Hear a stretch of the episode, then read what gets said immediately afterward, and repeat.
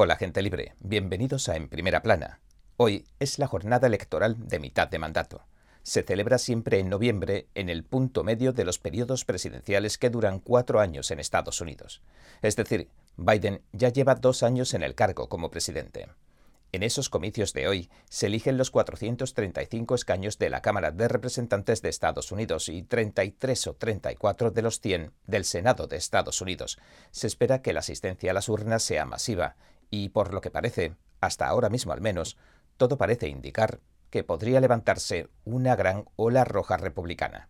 Se prevé que le den la vuelta tanto a la Cámara como al Senado, es decir, que recuperen la mayoría en ambas cámaras los republicanos. Y mientras observamos cómo se desarrolla todo, también vemos algunos fenómenos interesantes. Por ejemplo, parece que los demócratas se están preparando para lanzar a Biden bajo el autobús. En otras palabras, se disponen a deshacerse de Biden.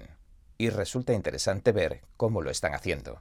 Ahora los grandes medios de comunicación corporativos están cuestionando las cosas que ha dicho Joe Biden. Van de verdad a por él. De todos modos, muchos de estos altos cargos políticos son títeres, que si se descuidan, pueden convertirse en chivos expiatorios. Tan solo es cuestión de tiempo. Ahora, el Washington Post ha llegado incluso a pedirle que no presente de nuevo su candidatura a presidente. Y voy a dar mi opinión sobre lo que todo esto significa. Ya digo que no es más que mi opinión, pero vamos a entrar a fondo en esto, porque es muy extraño lo que está sucediendo.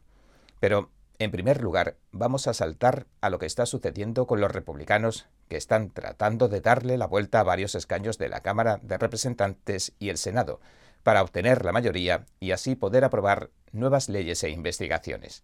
Les mostraré algunas de las encuestas sobre esto. Y muy rápidamente, les recuerdo a aquellos que nos ven desde otras plataformas como YouTube, que saltaremos a la plataforma Epoch TV de Epoch Times en español a los 10 minutos aproximadamente, debido a que necesitamos tratar las noticias con honestidad y dentro de los marcos de la realidad, cosa que parece molestar a plataformas como esta. Hace una semana nos cancelaron por difundir información relevante que incluso era oficial. Así que por favor reunámonos en Epoch TV, porque es totalmente gratuito. Pero es que son cada vez más las cosas de las que no podemos hablar con libertad en ninguna otra plataforma.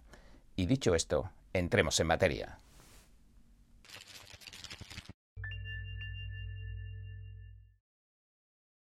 La gente está hablando de lo que está sucediendo con las encuestas. Déjenme mostrarle el Epoch Times. Dice que los republicanos se han convertido en los favoritos para conquistar el Senado, según el sitio web de análisis de encuestas 538. En el cuerpo de la noticia cuenta que analizaron muchas encuestas diferentes y todas básicamente muestran la misma cosa. La conclusión de la analizadora de encuestas es que el Partido Republicano es el más claro favorito para tomar el control del Senado. Ya no se trata solo de la Cámara de Representantes, sino también del Senado. Antes, hace unos días, la analizadora preveía un empate entre demócratas y republicanos en la Cámara Alta, en el Senado, Ahora sitúa las probabilidades de que los republicanos ganen el Senado en unas 55 sobre 100, frente a las 45 sobre 100 de los demócratas. El empate previo se ha roto en favor de los republicanos. Los republicanos tienen una probabilidad de 54 sobre 100 de ganar tanto la Cámara como el Senado, mientras que los demócratas tienen una probabilidad de 30 sobre 100 de ganar el Senado y perder la Cámara. También dice, en cuanto a la Cámara de Representantes, que el Partido Republicano tiene unas probabilidades de 84 sobre 100 de recuperarla. Real Clear Politics, mientras tanto, pronostica que los republicanos tienen más probabilidades de recuperar el Senado en estas elecciones y que posiblemente consigan hasta 53 escaños frente a los demócratas que conseguirían 47. Ese es el pronóstico. Los republicanos serían los favoritos en Arizona, Nevada, Georgia, Pensilvania y New Hampshire. El artículo también dice que una encuesta publicada la semana pasada descubrió que el 35% o el 36% de los votantes ven la inflación como el tema número uno, superando por mucho a la segunda, el aborto, que solo obtuvo el 10%. Después de que el Tribunal Supremo decidiera en junio revertir el caso Roe contra Wade, los demócratas han hecho del aborto uno de sus principales caballos de batalla en sus campañas, o mejor dicho, del principal caballo de batalla. La Corte sentenció en junio que el aborto, recordemos, no es ningún derecho constitucional ni nada parecido, como se nos ha hecho creer, y que cada Estado debe legislar sobre sus propios asuntos sin la interferencia del Gobierno central, que está para encargarse de otras cosas. Pero volviendo al tema que nos ocupa, lo que le preocupa a la mayoría de los votantes, y mucho, sería la economía, y lo mucho que los demócratas la están empeorando. En realidad, a los votantes no les preocupa tanto el aborto, solo al 10% decimos. Sin embargo, los demócratas han estado presionando en este sentido, así que en realidad no han avanzado mucho porque están promocionando cosas que solo podrían preocuparle a su propia organización. Y ahora, incluso entre los de su base de votantes, están perdiendo muchos partidarios. ¿Por qué? Porque a la gente lo que más le preocupa es todo aquello que puede perjudicar a su modo de subsistencia, y a las necesidades básicas que tiene todo ser humano. Ahora, continuando con esto, un artículo del Wall Street Journal también encontró que las mujeres de los suburbios se están decantando por los republicanos. Aunque antes votaban con fuerza por los demócratas, eso era antes, ahora se inclinan a favor de los republicanos. Los demócratas han perdido unos 27 puntos porcentuales con las mujeres de los suburbios. Ahora, la ventaja republicana asciende a un 15%, y los votantes latinoamericanos también se están volviendo republicanos. Y aunque también hay un buen cambio entre los votantes negros, se hace mucho más notorio entre los votantes latinoamericanos. Y lo que esto nos muestra es algo interesante. Si tomamos el conjunto de estos datos, y antes que nada, tengamos en cuenta que los datos de las encuestas... Bueno, este tipo de encuestas son las mismas que predijeron que Trump tenía como un 5% de posibilidades de ganar en 2016. Mm, ya sabes, ¿cómo te lo digo sin que suene mal? Pues que las encuestas no son totalmente fiables. Siendo honestos, las encuestas curiosamente tienden a favorecer a los demócratas mucho más que a los republicanos. Y con todo y con eso, incluso así, estas encuestas que estamos viendo probablemente más sesgadas a favor de los demócratas que de los republicanos, solo por ser honesto.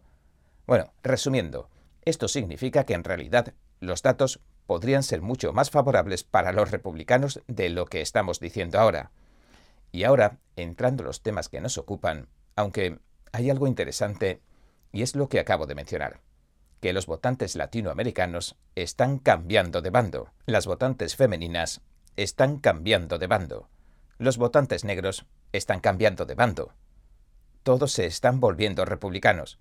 Incluso los de dentro de la propia base demócrata de toda la vida están cambiándose de bando y haciéndose republicanos. Y es interesante observar esto. En primer lugar, el asunto de las mujeres votantes. Creo que los demócratas apostaron todo a la idea de que las mujeres se preocuparían mucho más por el aborto. Con esta apuesta, quisieron llegar a las mujeres de los suburbios, pero no les funcionó. No, no les funcionó. Las mujeres se preocupan mucho más por una escuela que está intentando castrar a su hijo que por el aborto. Parece importarles más el sustento básico de sus familias que el aborto. Eso aparentemente. Y básicamente eso es lo que muestran las encuestas ahora mismo. Sí, hay algunos que definitivamente se preocupan por el aborto y cosas por el estilo, pero no es algo que vaya más allá de la base de los votantes demócratas.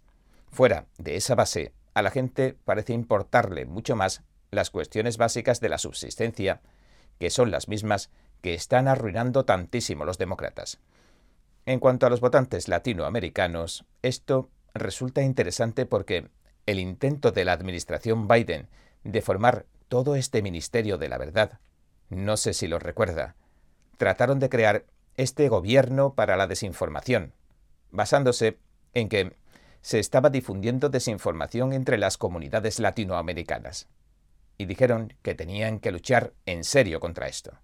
Pero resulta que si queremos tratar algunos temas en profundidad y honestamente, esta y otras plataformas no son el mejor sitio. Hace una semana nos cerraron el canal en YouTube por ofrecer información vital y oficial Así que en este punto daremos el salto a Epoch TV del periódico Epoch Times. Allí hablaremos con tranquilidad y libertad de este y de otros temas interesantes en el día de hoy. Le espero allí. Es totalmente gratuito. Le dejo el enlace en la descripción. Una vez dentro, busque la sección de programas de En Primera Plana y allí nos vemos. Ah, y recuerde que si quieren ver lo que ha pasado hoy en Estados Unidos y el mundo, puede verlo en nuestro canal de NTD Noticias. Cada minuto que pasa, el mundo está cambiando vertiginosamente.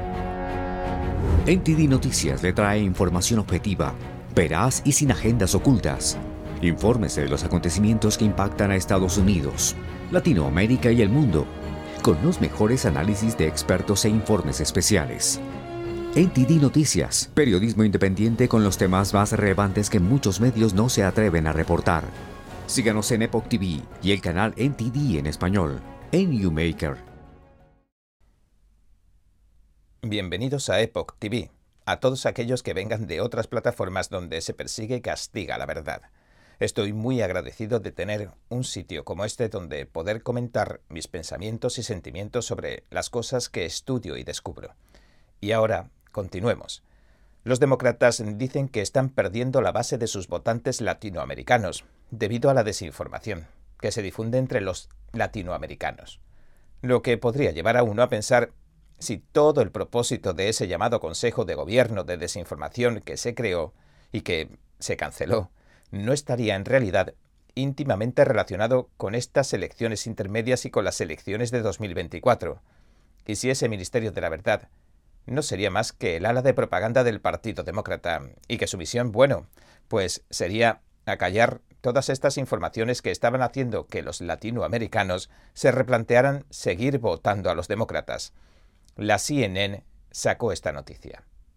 La CNN dice que la propagación de las mentiras electorales en las comunidades de habla hispana de Florida están resquebrajando las instituciones democráticas. Hablando de que, de cara a las elecciones intermedias que se celebran hoy, se han estado difundiendo mentiras y teorías de la conspiración de QAnon. Bueno, las teorías de la conspiración de QAnon en estos días se usan para todo. No importa si hablas del Pizzagate, de las redes de abuso infantil o de Jeffrey Epstein. Quiero decir que cualquier cosa, tanto si tiene que ver como si no, ha pasado a llamarse una conspiración de QAnon. Con ese término tan general se describe hoy día casi todo.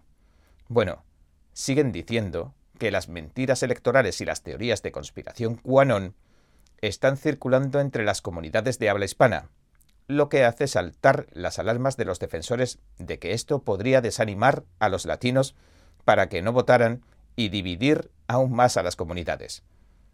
Habría que tener en cuenta que, en mi opinión, probablemente no les va a disuadir de votar, sino que les va a disuadir de votar a los demócratas. Hay una gran diferencia, pero hay que tener en cuenta que la versión oficial de la clase dirigente demócrata, la retórica oficial que están empleando, es que se está intimidando a los votantes para que no voten. Así que para mantener la coherencia en su relato, en lugar de decir que van a votar a los republicanos, dicen que los van a desanimar y ya no van a votar. La CNN está diciendo que les engañan y que les intimidan para que no voten. Y esta es la retórica oficial que el establishment está empleando para tratar de censurar la información en Internet. Es simplemente esa. Esa es la excusa que están usando para censurar o para presionar a otros para que censuren, algo que simplemente es completamente ajeno a la realidad. No es cierto se mire por donde se mire, pero, de todos modos, sigamos viendo qué más dice la CNN.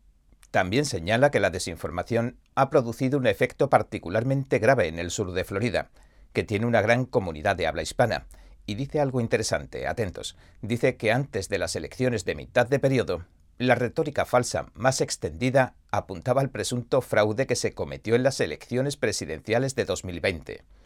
Y además dice que esta información suele parecerse en inglés y en español, y que este equipo ha identificado temas específicos particularmente dirigidos a la población latina, incluyendo, según dicen, falsedades de que la administración de Biden es un régimen comunista socialista, lo cual es un asunto delicado, dicen, para la gente que vino de Cuba, Venezuela y Nicaragua, debido a la historia de esos países.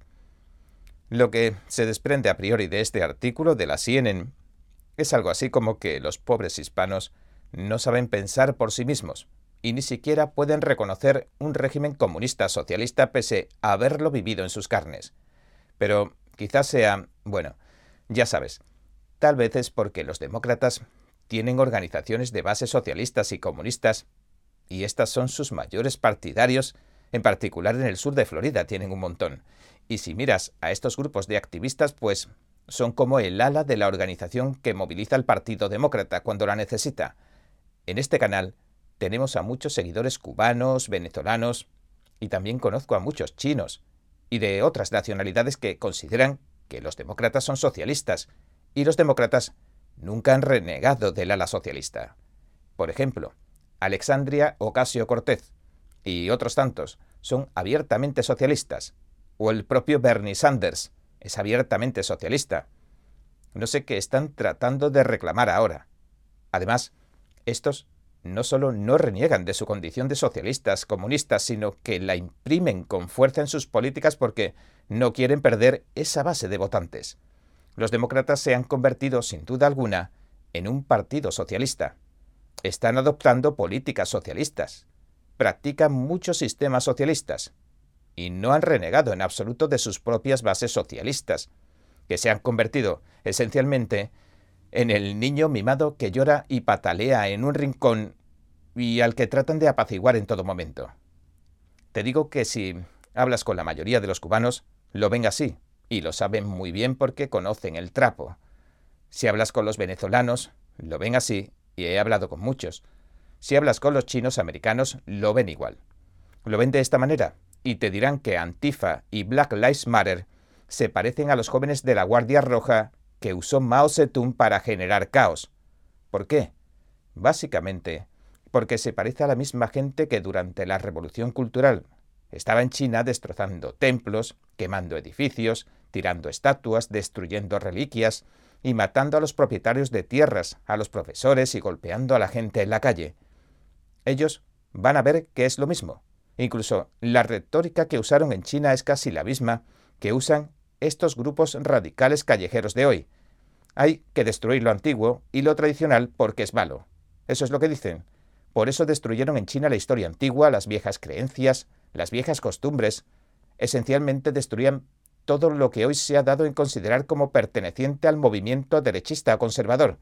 Aunque este último no sea más que gente que sabe que se necesitan mantener los valores tradicionales si se quiere mantener la libertad.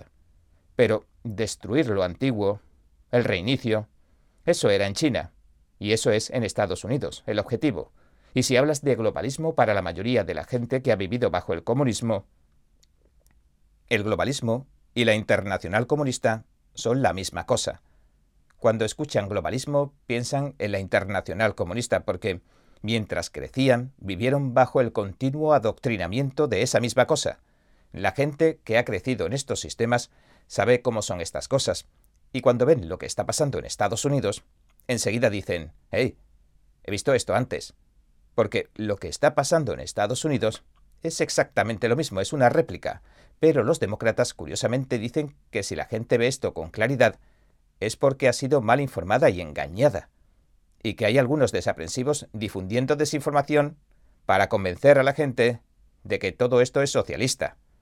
Así que, por un lado, defienden el socialismo, por desgracia, pero por otro lado, cuando ven a un cubano o a un venezolano, niegan el socialismo. Esto no creo que les vaya a salir ni medio bien. De todos modos, aunque esto no son más que un montón de tonterías, deja entrever que están perdiendo esa base de votos con los que creían contar incondicionalmente. Y eso podría tener un gran impacto en la jornada electoral de hoy. Y mientras tanto, Biden está diciéndole a los demócratas que van a ganar. Y también resulta interesante porque, básicamente, Biden está hablando de la economía y de lo bien que va. Pero ahora le están reprendiendo desde su propio entorno por mentir. Y tengo un montón de ideas sobre lo que está sucediendo con eso. Creo que van a arrojar a Biden debajo del autobús. No creo que quieran que Biden se presente de nuevo. ¿Por qué lo digo? Twitter, la CNN y el New York Times están cuestionando las afirmaciones que hace Biden. El Washington Post incluso le pide que no se presente de nuevo a la presidencia. ¿Por qué están haciendo eso justo antes de las elecciones? ¿Por qué pensarían en hacer eso? ¿De, ¿De, qué le serviría al Partido Demócrata tirar a su jefe bajo el autobús justo antes de las elecciones? ¿De qué manera podría servir eso a los intereses de cualquier partido? Bien, tenga en cuenta que cuando trata con estos medios de comunicación del establishment y estas redes sociales, casi todo tiene que estar en consonancia con la agenda. Tienen que marchar en fila y no pueden desviarse de la agenda. Si se desvían demasiado, su propia organización los ataca. Empiezan a perder aliados y acaban destrozados. Así que tienen que marchar al unísono y por eso los ves marchando al unísono. Y por eso ves a todos los medios de comunicación del establishment, al New York Times, la CNN, el Washington Post, etcétera, etcétera, que básicamente adoptan el mismo relato. Y ahora, de repente, han empezado a atacar a Joe Biden. De repente, han empezado a ir a por él, en un momento que parece el menos indicado para su partido. Esto no sirve de ninguna manera a sus intereses políticos. Justo ahora, cuando, según las encuestas, también podrían perder el control de la Cámara y del Senado. Entonces, ¿por qué lo hacen? Alguien podría decir, bueno, tal vez sufrieron un ataque de honestidad y decidieron, hey, tal vez es hora de empezar a cuestionar a la gente. Aunque yo me inclino más por pensar que tienen probablemente un plan que ocultan al pueblo. Este plan, en mi opinión, consiste en que no quieren que Biden se presente otra vez a la presidencia. No creen que pueda ganar si se presenta. Y creo que también creen que no tiene ninguna oportunidad en las elecciones intermedias. Una vez que pierdan, van a tirar a Biden debajo del autobús diciendo que todo esto pasó por su culpa. Y van a tratar de conseguir un reemplazo. Una de las personas de las que se habla es Gavin Newsom, el actual gobernador de California. Veremos cómo acaba todo esto, pero déjenme explicarles lo que está sucediendo ahora. A Biden lo están cuestionando los medios corporativos por decir mentiras sobre la economía, específicamente por asegurar que la economía va bien.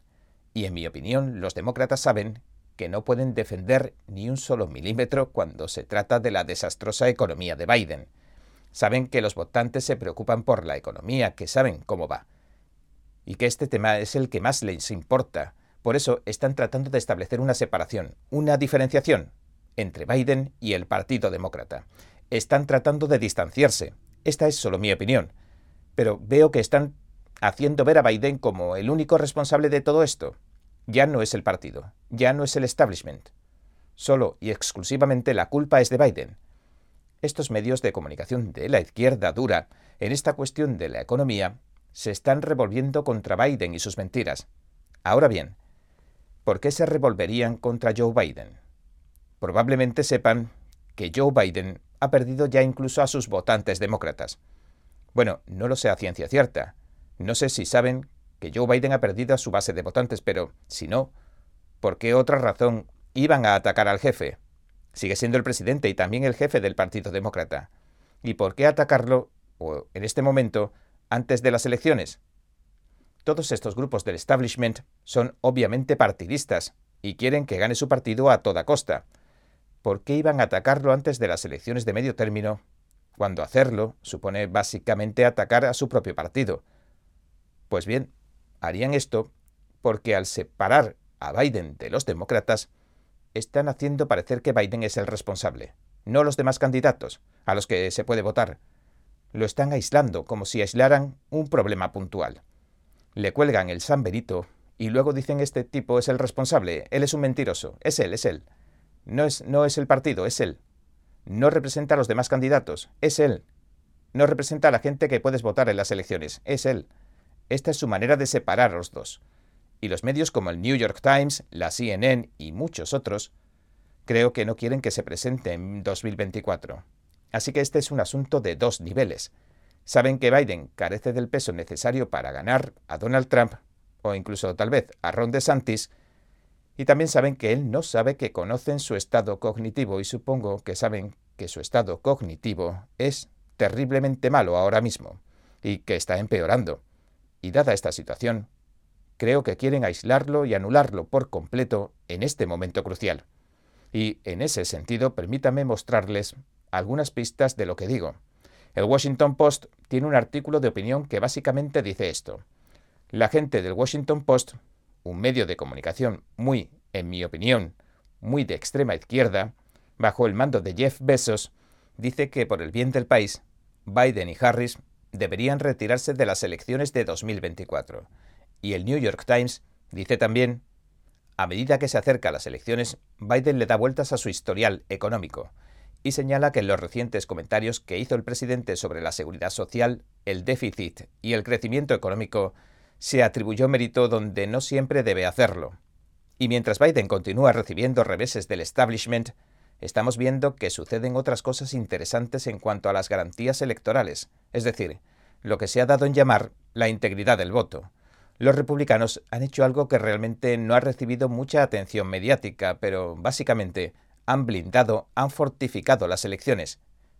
Los republicanos han puesto esta vez en marcha un sistema que hará el fraude muy, muy difícil. Pero eso te lo contaré mañana, junto con el resto de noticias sobre los resultados de las elecciones. Así que gracias por sintonizarnos y si te ha gustado nuestro programa, por favor, no olvides darle a me gusta, suscribirte y compartir este vídeo con tus amigos y tu familia, porque todo el mundo merece conocer los hechos. Una vez más, gracias por ver en primera plana. Nos vemos mañana.